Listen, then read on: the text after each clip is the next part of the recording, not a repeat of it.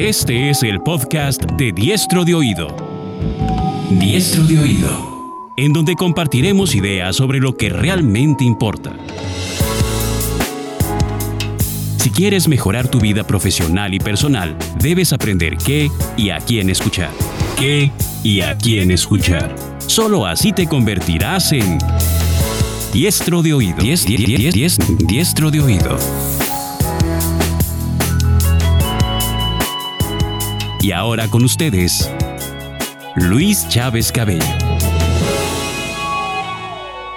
Bienvenidos a una edición especial de Diestro de Oído. Antes de comenzar, te hago una pregunta. ¿Sabías que todos los seres humanos somos capaces de filosofar? Es más, cada uno de nosotros lo hacemos cada vez que nos interrogamos sobre algún aspecto de nuestra existencia.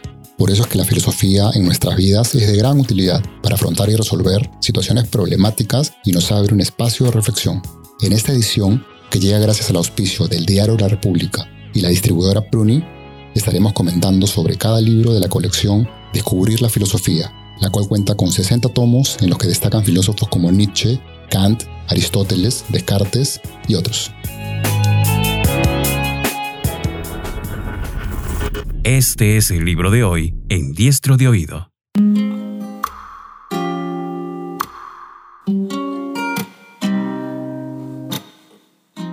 Nietzsche, el superhombre y la voluntad de poder. Este libro escrito por Tony Yasser es un texto introductorio muy interesante a las ideas de Nietzsche, uno de los filósofos más polémicos de la historia.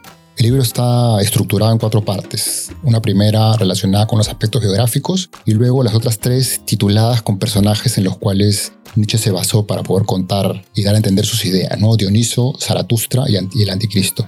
Estos tres personajes representan a su vez tres fases de la evolución del pensamiento de Nietzsche, aunque entre algunas de ellas pudieran existir algunas contradicciones. Respecto a su biografía, vale la pena destacar que Nietzsche vivió 50 años. Los últimos días los pasó en estado vegetativo y aparentemente en soledad. Previamente había sido diagnosticado eh, loco, había padecido de locura, que aparentemente a su vez había sido provocada por sífilis. De niño fue un niño muy devoto, con una formación muy estricta, se dedicó a estudiar justamente por eso teología. En el camino decantó por la filología, que es el estudio del lenguaje en fuentes históricas, llegando a ser catedrático en la Universidad de Basilea.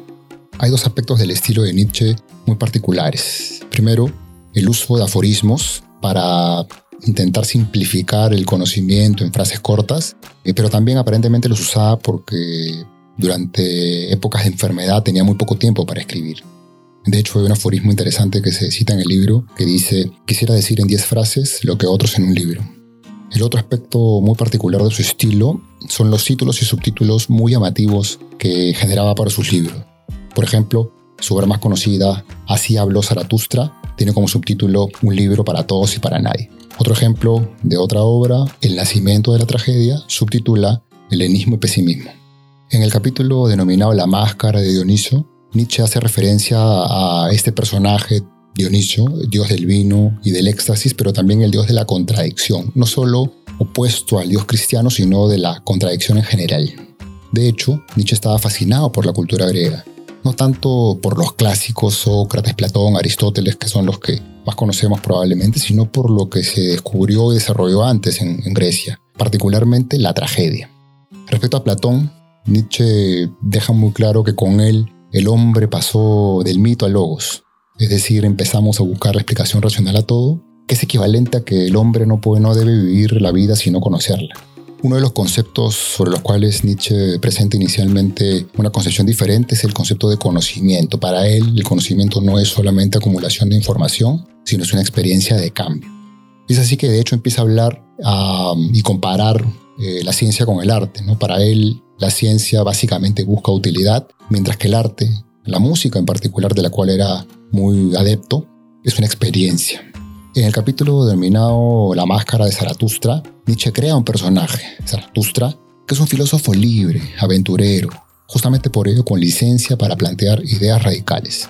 Una de ellas, eh, resumida en una frase muy conocida, Dios ha muerto, busca de alguna manera criticar o dar a conocer esta verdad de que el Dios cristiano ha muerto, pero también con Dios se refiere en general a toda representación de lo sobrehumano, de lo metafísico, de aquello que está en, un mundo por encima del que conocemos.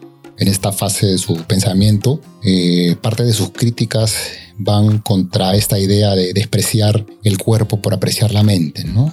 que no es otra cosa que, de alguna medida, decir que los sentidos son menos que la razón. Habla también de la ciencia y religión, con algunas similitudes en realidad como que ambas básicamente existen para generar orden en el caos. Nietzsche se denomina el primer filósofo que no es cristiano disfrazado. Para él, la filosofía que plantea es una filosofía del más acá en lugar del más allá.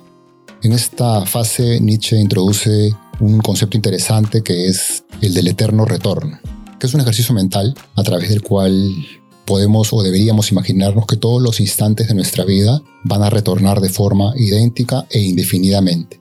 Y utiliza este ejercicio para luego introducir uno de, una de sus ideas o conceptos más conocidos, la del superhombre.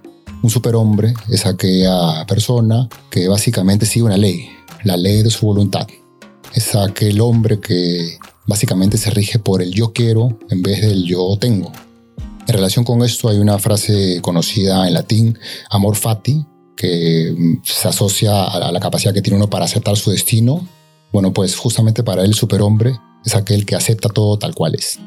En el último capítulo del libro La máscara del anticristo, Nietzsche lanza una crítica no contra el Cristo, contra Jesús, sino al cristianismo, que para él no es otra cosa que un idealismo platónico. Más adelante veremos en el capítulo de Platón esta relación que en realidad sí parece haber existido entre cristianismo y Platón. En esta fase de su pensamiento cuestiona la moralidad, que para él no es otra cosa que un producto cultural al servicio de alguna causa. Siempre hay alguien interesado al respecto. Otro concepto que Nietzsche presenta y en esta fase se determina es la idea de voluntad de poder, que es esa capacidad que tenemos todos los seres humanos de luchar por ser más y mejor, esa voluntad que tenemos para desarrollarnos. Nietzsche critica el lenguaje, concibiéndolo como una simplificación de la realidad. De hecho, para él las palabras no son más que etiquetas arbitrarias a las cuales le asignamos algún significado para darnos a entender se habla en esta parte del libro, se describe la fábula del águila y el cordero, que son análogas a la aristocracia y el pueblo. El, águila es pues la parte superior, digamos, de la sociedad y el cordero, el que tiene un poco que estar pendiente del poder del águila, ¿no? Eh, para él, las cosas deberían mantenerse así, no debería existir homogenización, porque de existir, esa sería la baja, haríamos que todos bajen de nivel, por así decirlo, ¿no? Para él, la sociedad ideal es aquella en la cual cada uno cumple con su rol con voluntad de poder. Sugiero leer el libro en su totalidad pues encontrarán algunos aspectos biográficos muy interesantes que permitirán entender el personaje, todo lo que pasó y cómo así tiene sentido en alguna medida que se le hayan ocurrido algunas de estas ideas, sin dejar de, por supuesto, reconocer el mérito de su creación y, por supuesto, para una explicación más amplia de ideas importantes, conceptos. Nos vemos en la siguiente. Diestro de oído Gracias por escuchar este episodio, que llegó gracias al auspicio del Diario La República y la distribuidora Pruni. No olvides que estaremos lanzando un nuevo episodio comentando cada libro de la colección para que sigas comprendiendo la filosofía en base a la vida, anécdotas y principales ideas de cada filósofo. Recuerda que puedes adquirir los libros en el kiosco de tu preferencia y en www.pruni.pe a 29 soles con 90. También puedes suscribirte a la colección y obtener descuentos exclusivos. Solicita información a través del WhatsApp 991-685-395 o al correo suscripción arroba pruni.pe. Hasta la próxima.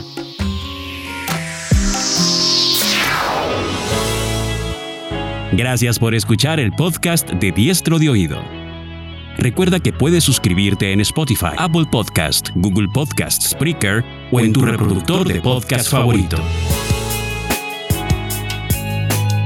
No olvides visitar diestrodeoído.com para disfrutar de nuestros contenidos en otros formatos y seguirnos en todas las redes sociales. Hasta la próxima.